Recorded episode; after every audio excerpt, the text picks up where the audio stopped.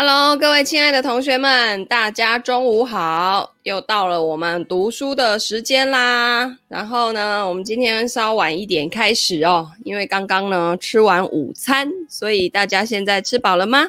我们要来开始读书喽。听得到声音，看得到画面，帮我打个七好吗？最近的那个网路应该有比较顺了。那我们这一周呢，读的是这一本书《金钱性格》。找出你的身材天赋。好，佩文来了，好的，Mandy 也来了，好，大家都是忠实观众。今天早上超好笑的，就是我们家大哥哥起来之后就说：“哦，妈妈，我那个每天早上起来肚子都会痛啊，就是感觉那个肚子里面有东西要排，可是排不出来的那种感觉。”然后因为最近我就在用那个海盐水。就是你每天早上起来就是五克，不是不是十克的海盐，然后配一千 CC 的温开水，就是一千 CC 的温开水，然后加上十克的海盐，然后就大概在就是迅速的把它喝完，不要一口气，然后就大概半小时以内把它这样喝完。喝完你就在家里一直走来走去，走来走去，然后大概每个人每天的反应其实都不太一样，就是。像我像我呢，第一天喝啊，就大概过了半个小时，然后反应也没有太激烈。可是传人老师呢，他就会很疯狂的喷射这样子。然后我们家大哥哥今天说，那我也来试试看。就他喝完了之后，我的妈呀，跑了七次厕所，但是不会很不舒服的那种，就是你会突然间很想上厕所，然后你一坐下去就 出来，很舒服的那一种。然后呢，总之呢，就是我们家小弟弟。呃，海盐哦，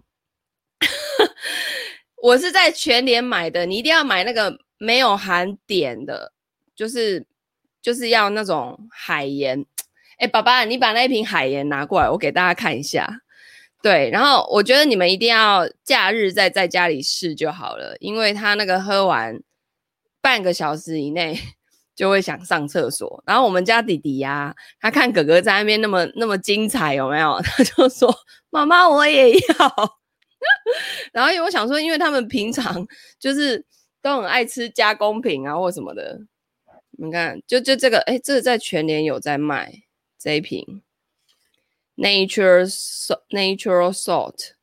然后这边有写一句话，就是写碘为必需营养素，本产品没有加碘。那这个就是这个就是做这种功能在用的，不会绞痛。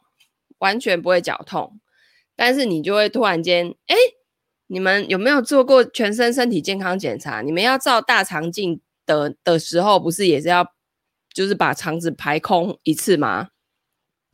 对他，然后就是类似那种感觉。反正你 那个我们家小弟弟啊，今天超猛，我才知道我们家弟弟宿便这么多哦。那个整个第三次，前面两次是正常的。哎，今天中午，现在中午讨论这个好像怪怪的哈。反正前面两次就是正常的，然后第三次的时候，他就都是水，然后带一点点渣。我想说，哎，这小孩子肠子还挺干净哦，怎么一下就就清干净了？然后结果到第四次的时候，我的妈呀，那个他也是坐下去，然后他就说：“妈妈，我体验到女生坐着尿尿的感觉了。”反正就是坐着。然后像在尿尿这样，阿、啊、也都不会痛，他们都不会在那边喊说什么肚子好痛都不会。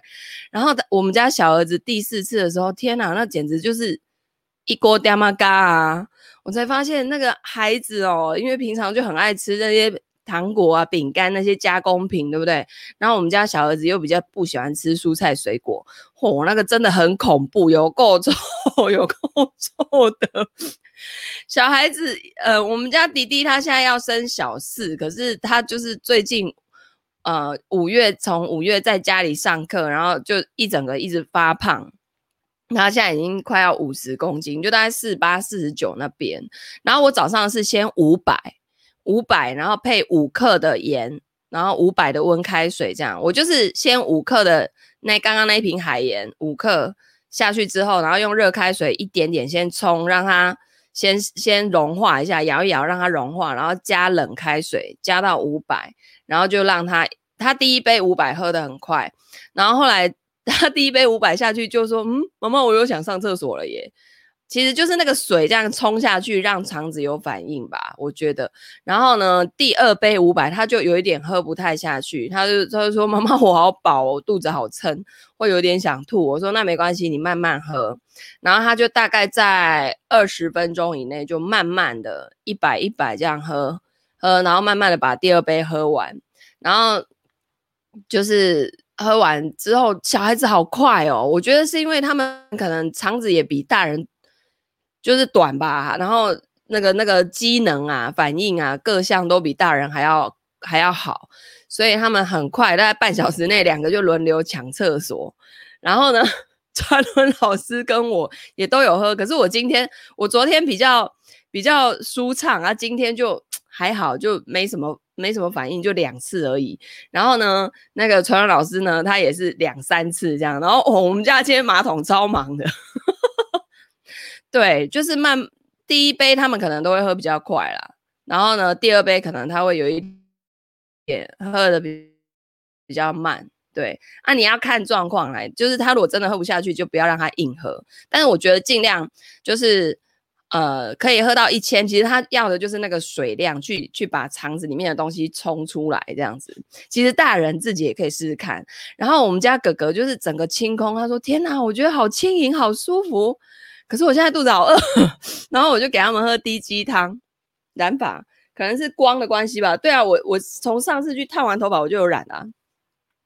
然后呢，就就喝完低鸡精之后，反正我现在每天早上就是。一人一包滴鸡精伺候他们，然后我刚刚中午就是开始赶快煮饭给他们吃，因为他们早上都没吃东西，然后肠胃清空，很舒服啊。因为我觉得那个毒素累积在肠子里面，他像我们家小儿子那个皮肤就常常会长那些疹子啊，有的没有的。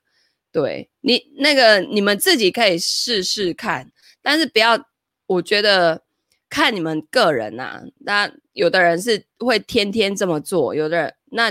你可以自己，譬如说，呃，有吃大餐的时候做啊，或者是一个一个月做一次，这样清清肠胃啊，它不会造成你很多的不舒服。我觉得，因为我已经试过三四次了，我已经连续这几天我都有试了。然后我跟你讲，每天的反应都不一样，有的是喝完半内马上有感觉，然后就狂喷射，呃，这样喷射到你整个就是哦，排空超干净。然后，然后呢？有的时候就会像我今天一样，就诶一次两次啊就没了，就也没什么特别的感觉，这样对。所以每一个人的每一天的反应甚至都会不一样。请问喝什么？为什么大家都对这个这么有兴趣？就是海盐加上水，海盐要选那个没有点的，没有加那个点的哦，就是全联有卖。你等下可以看重播，我有我有那个诶我现在是在夜配吗？哦，全联就有在卖，一瓶好像五十几块而已。好，反正呢，就是可以排空你的肠子，然后重点是不会绞痛啊，也不会痛。可是你你就是要随时准备好那个冲到厕所去，就就是不要外出。但而且我跟你讲，就人体也很妙，你整个都排干净了，你自己会有感觉，就是哦，你会知道这是最后一次。好，那我们今天呢要来读这一本《金钱性格》的第二章了。自制力，助你早日财富自由。发现财务表型的第一步是了解教养跟环境的作用。很重要的是要明白，教养不仅仅是我们的家庭、童年经历。跟我们是如何长大的，它还包括我们的环境、文化、生活经历等。现在我可以忽略金钱故事跟环境的影响，把这个写成一本关于金钱类型的简单书籍。但这就像忽略开头跟结尾，直接从中间开始读一本书。哎，我现在搜讯清楚吗？因为我的那个画面居然显示我的那个网格很少。哎，现在清楚吗？声音 OK 吗？好。OK 的话，帮我打个七。然后呢，当然你可能会根据断断的哦，声音断断的，是不是？哎，我换一条网路。嗯，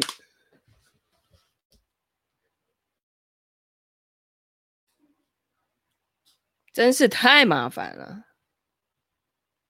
这个我看一下，我来开启我的手机分享，我换切换到手机这一条。网路卡，声音好，画面卡，是不是？好，来，我换一下网络。哎，又满格，奇怪嘞！我每次说要换掉的时候，它就满格，它是会怕怕我吗？好，来，我切换一下哦。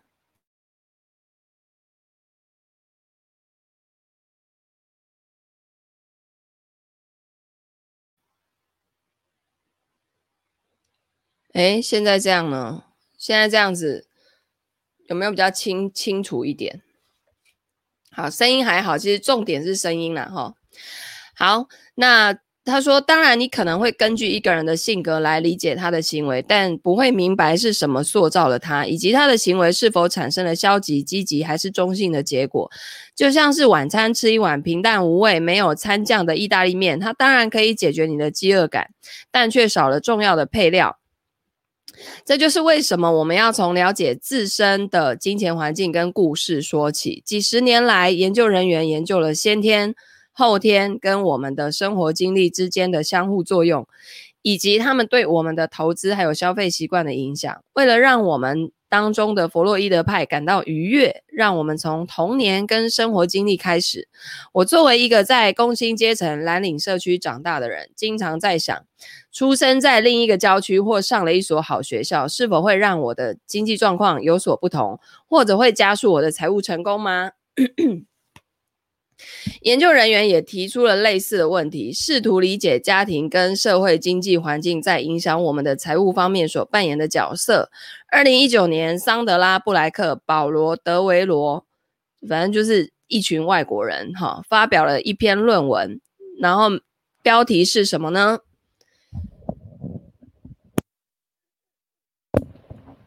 标题是“可怜的小富家子：天性跟教养在财富和其他经济成果与行为中的作用”。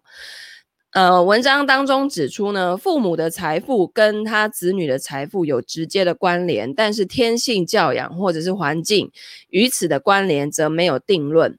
为了找出关联的根源，他们比较了瑞典富裕家庭亲生孩子跟领养孩子的经济状况。研究人员发现啊，环境在财富传递方面扮演重要的角色，出生之前因素的作用则小得多。尽管父母跟子女之间的人力资本联系似乎比环境因素具有更强的生物学意义，但所得跟收入则与环境更有关联。换句话说，有钱的父母是。跟有钱的孩子之间是有关联，但环境的影响却比基因的影响更强大。总的来说，这项研究的结果指出，许多并非出生在富裕家庭的人，长期以来都在怀疑，拥有富有、高消费父母的孩子，在成长过程中享有更多的优势。随着财富跟资源分配越来越不平等，机会也变得越来越不平等。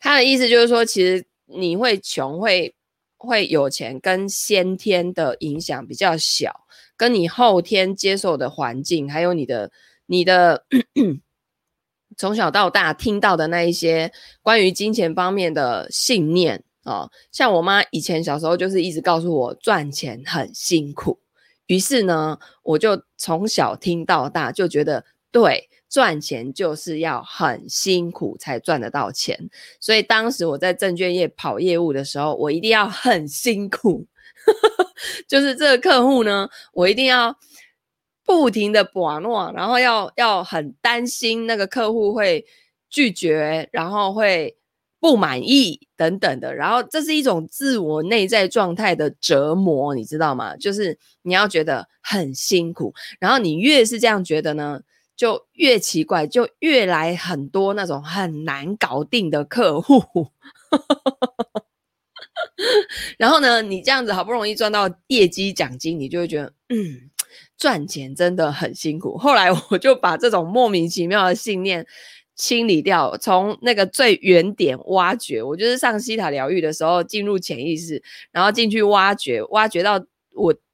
建立这个信念的那个起始的原点，然后去把它做一个转换，然后呢，从此之后呢，我给我自己转换的是赚钱可以轻松且不费力，然后就真的很轻松且不费力，好不好？所以真的就是取决于自己。好，当然你的环境也很重要哈。然后他这边就写。这并不是因为富裕家庭的人们天生比贫穷家庭出身的人更具天赋，而是正如研究人员发现的，财富会创造财富。瑞典是一个相对平等的社会，这让我不禁推测，大多数西方社会也是一样，包括美国、英国跟我住的澳洲。根据这项研究结果，我们可以提倡政府要为比较贫穷的社会经济阶层提供更好的政策，但这对于成年人或现在生活在较贫穷社会经济环境中的人意味什么呢？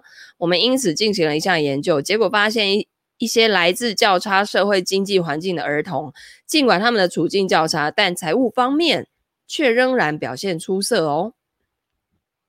好，那这边就有一个标题是“穷人家的孩子出头天”。二零一八年，以斯帖吴跟切尔西张，诶，这感觉就是一个亚洲人的感觉哈、哦。发表了一篇论文，那标题是什么呢？为什么一些贫困家庭出生的孩子表现出色？冒号对新加坡正向偏差案例的深入分析，研究人员发现，一些社会经济环境比较差的孩子啊，出人意料的获得获得了成功。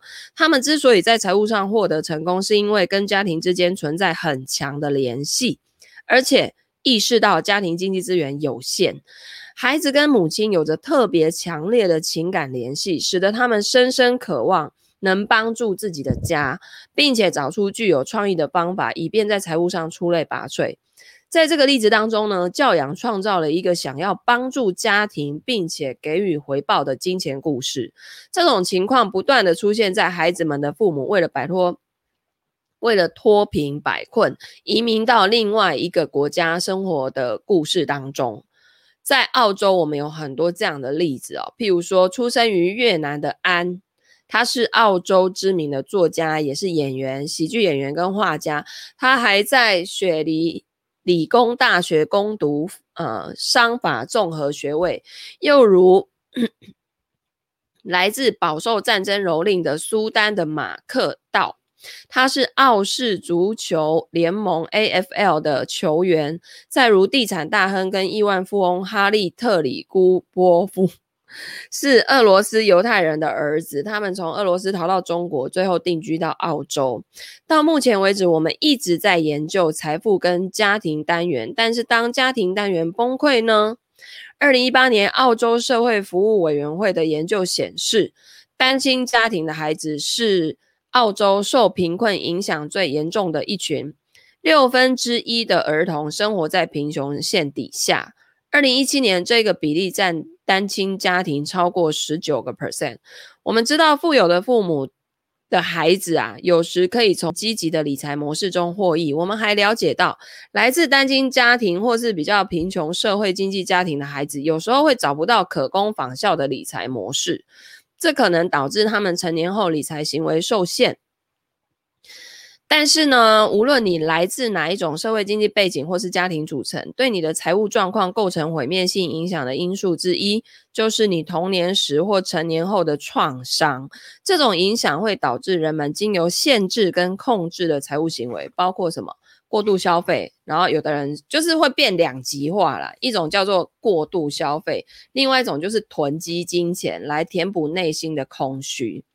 二零一八年，布鲁斯罗斯跟埃德科姆。在名为“心理创伤对财务的影响”冒号探索复杂创伤跟受损财务决策的叙述性财务治疗注意事项的研究里头发现，尽管创伤学已经让我们认识到各种创伤经历，人们对财务创伤却知之甚少。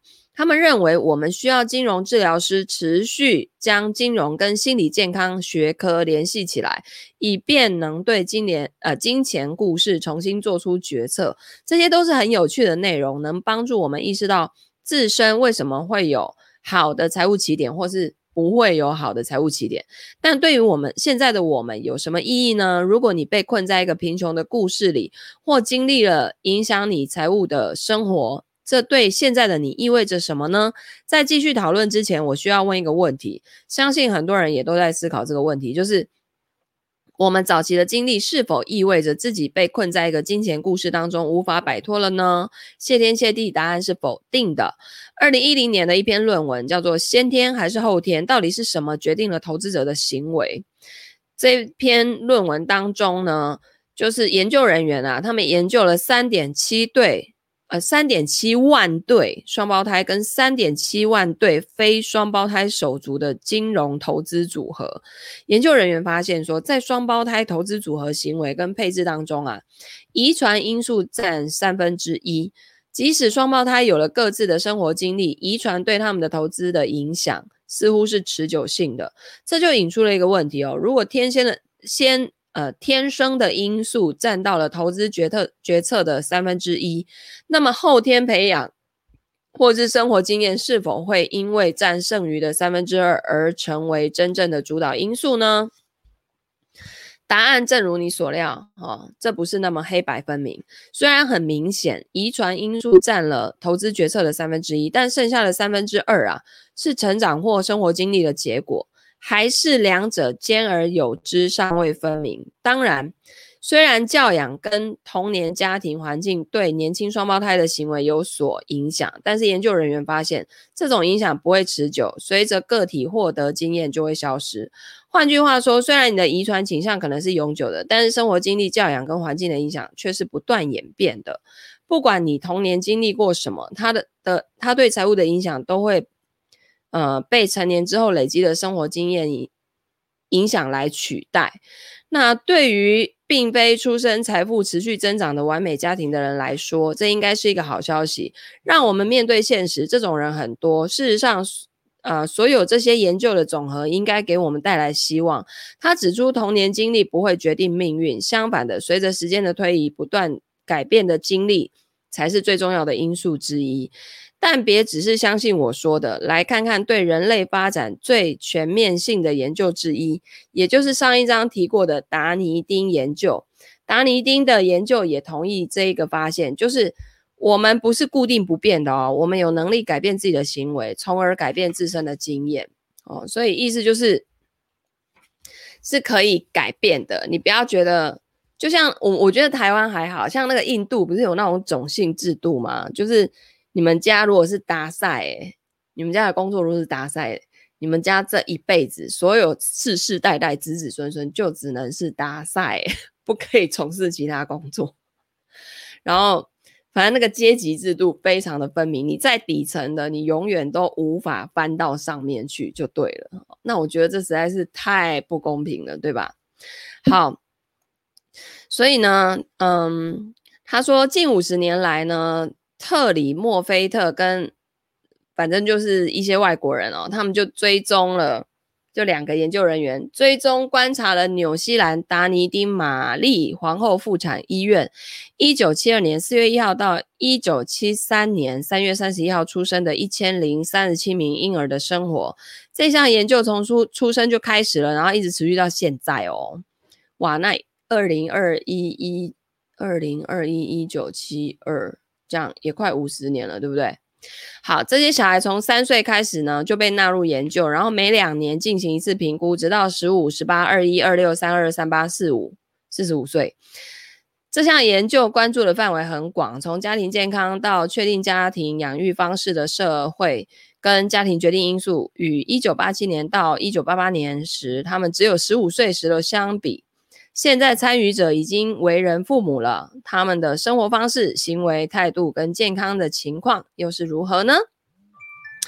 自制力是成功的关键哦。达尼丁研究支持后天培养胜过先天的这个观点，也就是我们的性格跟环境不是一成不变的，在我们的生活过程当中有一定程度的自觉权。研究人员最重要的发现之一是，我们可以教导所有小孩跟成人一种会直接且积极影响他们未来财务、身体跟情绪健康的特殊能力。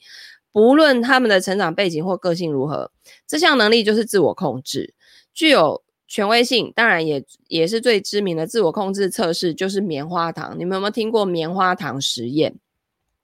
它是这样的一个一个实验哦，就是会有一群小孩被单独留在房间里面，然后他们的面前会面前会有一个盘子，上面会摆着棉花糖，就小孩子很爱吃的那一种，哈，一块这样。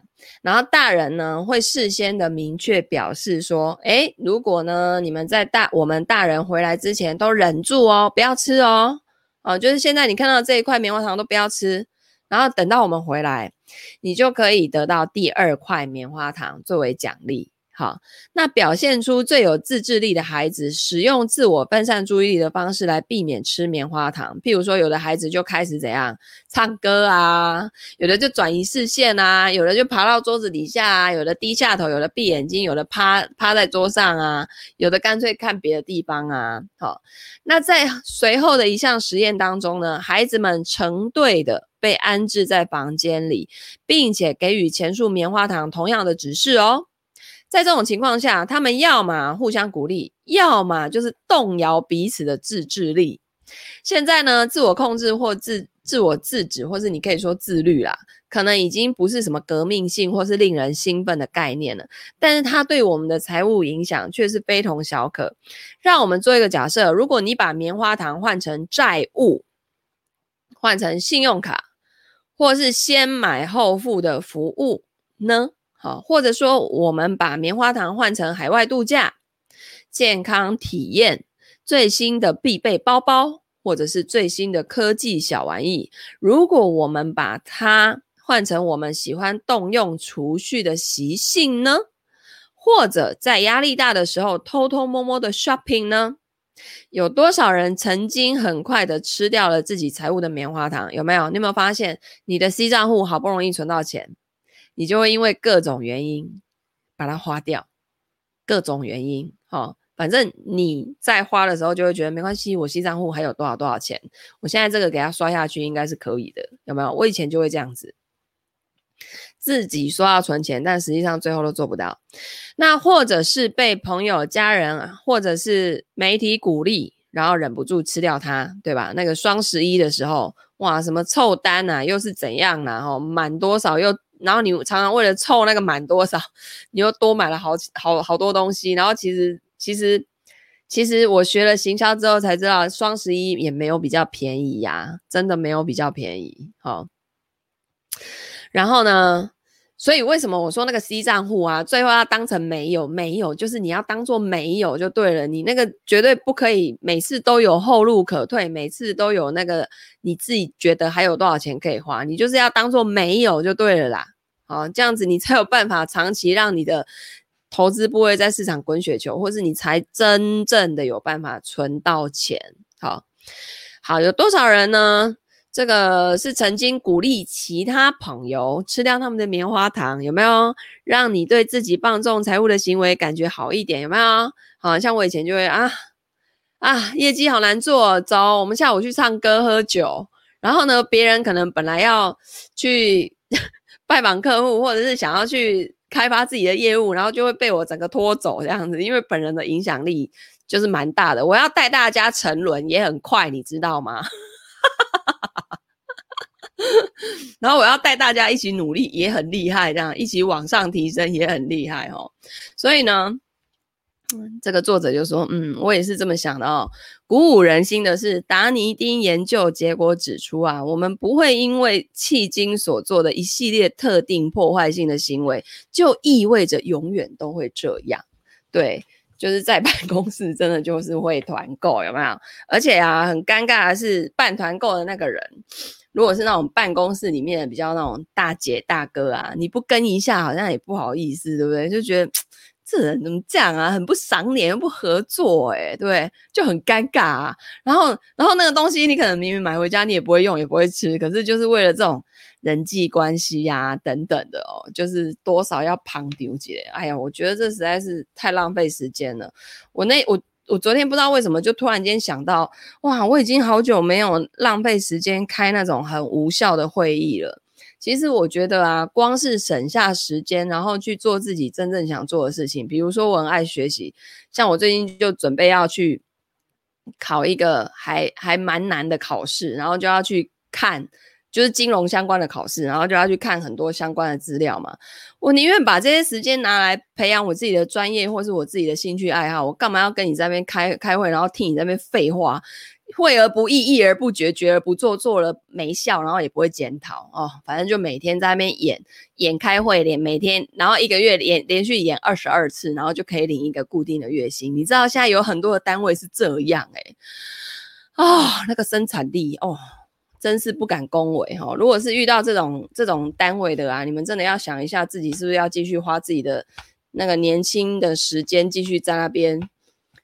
耗下去哦啊！但是如果有一些单位是那种很有效率，然后老板非常厉害的那种，可以从这家公司学到很多东西的，就继续给他待。好、好，研究人员最初发现儿童的自制力啊可以得到改善，但最终呃确定成人也可以发展这项能力，这点呢。可以透过这项研究中的一些儿童看出，百分之十参与的儿童在三岁的时候就被认定为失控人格。这些孩子啊，通常高度紧张，不能很好的应对新鲜事物跟变化，常常很容易生气，很难自控。那那些一贯鼓励要有组织性跟常规性的父母发现啊，他们可以抵消孩子失控人格所带来的无纪律。但是研究人员发现，这种性格不受控制的孩子，在任何年龄都可以借由正确的规则还有干预，受到鼓励，然后学习自制。这对我们意味着什么呢？这显示，虽然我现在的现在的自制力很差，但是并不意味着成年成年之后就不能建立起一些机制，使我能够采取或是提高自制力。这就像那一些用棉花糖分散注意力的孩子是一样的。好，然后最后他讲一个习惯堆积法哦。他说：“我以自己的生活举一个例子哦，我用对自己财务表型的理解来规范自己缺乏自制力。还记得我在本书开头提到我跟食物相关的行为特征吗？我的一个可观察行为特征就是一见到巧克力就完全失去自制力。你们有没有看到什么？就是不管三七二十一，我一定要吃下去的那一种食物，有没有？”或是看到什么，不管三七、二十一，就是一定要买的，有没有这种东西？好，那我用分散注意力的技巧、规则跟奖励来控制这种行为，并且严格规定家里允许存放的巧克力种类跟数量。真奶，为什么大家都是真奶啊？天哪！台湾的真奶可是特产呢，都红到国外去了呢。像前阵子那个 货货货柜，就是全球不是大卡关吗？然后很多的珍珠奶茶运不到国外去啊，那外国人都要崩溃了，就是啊，喝不到奶茶里面的珍珠这样。好，然后呢，他说我用分散注意力。注意力的技巧、规则跟奖励来控制这种行为，并且严格规定家里允许存放的巧克力种类跟数量哦。实际上，这包括只在特定的地点购买特定品牌的巧克力，根据我锻炼的时间来约束我的巧克力消费，甚至在戒除巧克力的时候，也要求其他人监督我。我创造了一些行为来弥补我无法自我控制。这个系统对我来说非常有效，这意味着我可以尽情享用巧克力，而不会过度放纵，也不会有罪恶感。这个就是 A、B、C 账户里面在讲的，就是你你一定要有花钱有存钱，就是有那个弹性，有进有出，然后有存有花这样子，你你才有办法长久，然后你会。也不会太 over 的乱花钱，然后不会花到自己有罪恶感，同时还可以存到钱又有成就感，所以都是要靠一些方式方法的。OK，同样的，当谈到我的财务行为的时候啊，你可以观察到我对于支出跟储蓄的自控能力都很低。我也是使用分散注意力的技巧、规则跟奖励，以及管理我的环境来自行调控。我还会确保我的储蓄不是采用现金形式。意思呢，是我要保有一个小小的信用卡额度，把我的投资放在事业、股票、房地产跟退休金方面，这些是我不容易或不愿意花掉的地方。那我的规则系统中有一个例子，称为习惯堆积哦，它会在第三趴讨论。那我在衣服跟鞋子上每花一美元，就必须投资一美元在股票上，那这会限限制了我的消费，同时增加我的储蓄。借由这个方法，我创造了一种行为来弥补我缺乏自制力，也约束了我破坏自己财务的能力。这意味着现在的我可以享受今天，而未来的我也可以透过我采用的习惯而受到照顾。有没有？他其实就是把它做一个分配。然后他用的方式就是，我现在如果花一美元在衣服鞋子上，我就要投资那一边也要多一美元。所以当你要花这个，譬如说你现在要买一个名牌鞋，一双两三万好了，那你就会觉得，那我有没有两三万的钱可以再去增加投资的部位？如果没有的时候，你是不是当下就会打消念头？因为这不是必需品嘛，可能鞋子都已经几百双在那里了。好，好，那。现在呢，我可能会哀叹自己应该要在经济上成熟起来，还不断的责备自己差劲的自制力，或者是我可以庆贺认识到了自己独特的财务表型，并且创造了与我的优势相结合的系统跟技术，为自己提供良好的财务服务。结果是呢，我可以沿着适合自己的道路进行各种财务决策，并且迈向财务自由。以下的章节都是关于帮助你做同样的事情。让我们从第一步开始，观察并且认识到教养还有环境如何影响你跟经钱的关系，我们透过识别你财务表型中的教养成分来做到这一点，也就是你的金钱故事跟环境。理解你的金钱故事，就是直面并且揭示你的生活经历如何塑造你的财务状况，甚至还敢跟别人分享哦。像以前啊，我我我根本就不敢讲说我都没有没有存到钱，因为我给人家的感觉就是我赚很多钱，可是我。那时候在金融业的时候，我都没有存到任何钱，真的就是那一次缴保费二才二十几万，年度保费全家，我是月入百万的人，二十几万我没有钱缴，这很夸张。然后我真的觉得哈，我就是要跟别人讲，讲了以后我才会改，你知道吗？就是这是一种宣誓的那种，就譬如说你要做一个，比如说什么九十天什么，譬如说九十天。九十天的什么大挑战？比如说，我每天要做十个仰卧起坐，好，假设啦，哈，然后我要连续一百天好了。那你你要这样做的时候，你一定要在 FB 啊或者什么的去公告，然后 每天拍照上传打卡之类的。就是其实这即便没有人在监督你，你也会觉得你因为你已经讲出去，你已经公告了。然后，所以你就是必须要去做，就是好像会有一种监督机制的那种感觉哦。所以我觉得，其实讲出来啊，就是你觉察的开始，因为你就是知道了，你才会讲得出来。如果你完全没有发现哪里有问题的话，你是不可能讲得出来的。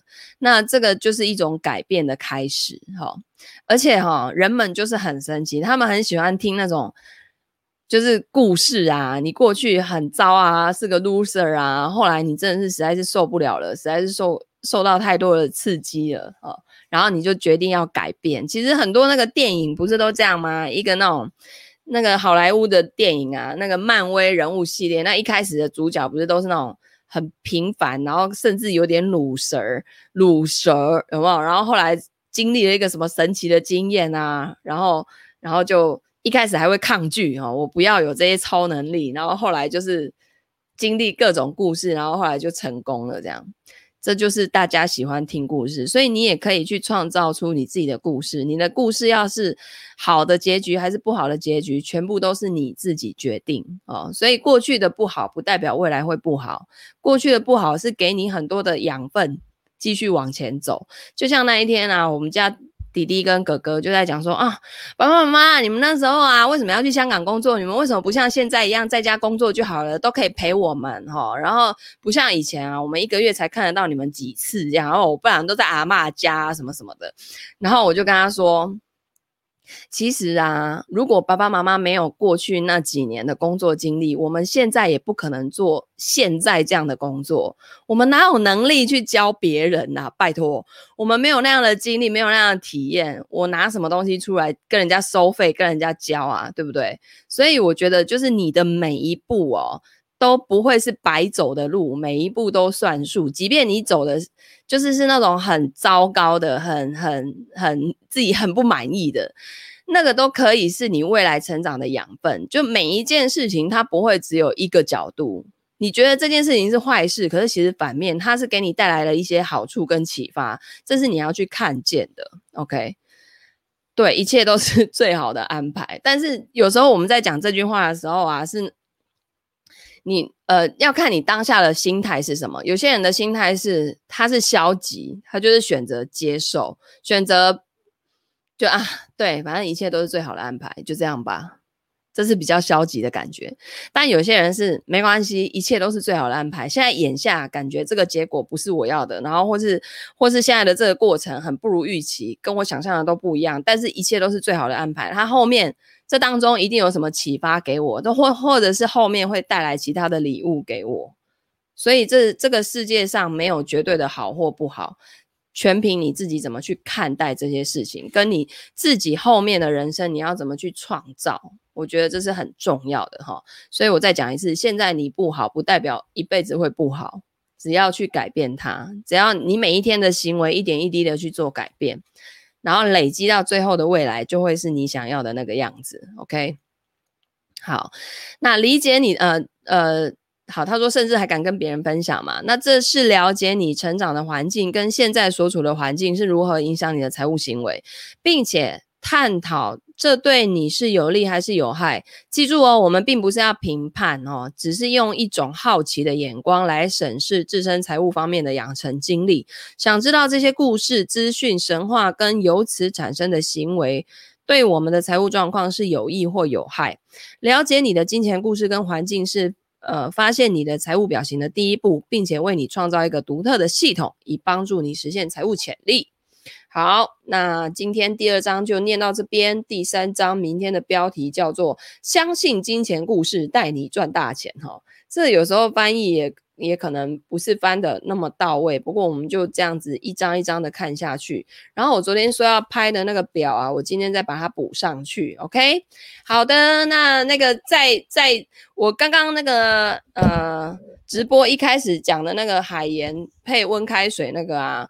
你们自己要看一下情况，因为我们家的小孩子，像我们家哥哥已经是国中了，他那个整个体型他已经比我高了，他整个体型就是大人的体型。那那个小弟弟他是生小四，然后那个体重快要五十公斤那一种哦，所以是。我后来评估完，我认为他们的体重啊、身高啊、体型是可以这么做的。但家里的小孩子如果太小，先不要。你们可以先呃上网去 survey 一下这些讯息。OK，好的。那总之呢，祝福大家身体都可以很健康，继续给他防疫，继续给他。那个过过你该过的日子，然后该养成的好习惯继续养成，早睡早起，好不好？好，哎，榴莲哥哥，今天小吴医师跟我说你已经瘦三公斤了，是不是？哈哈哈，要来跟你学习哦。那个榴莲哥哥有上那个小吴医师的那个瘦身美食瘦身课，是不是？哈，然后很认真，很认真，哈，好。所以呢，如果今天的那个直播对你有启发的话，欢迎按赞、分享、转发给你身边所有的。爱听爱读书的好朋友，好不好？那我们就礼拜五见，因为明天我有财务建筑师的培训课，没有办法直播，那就先这样喽，大家拜拜。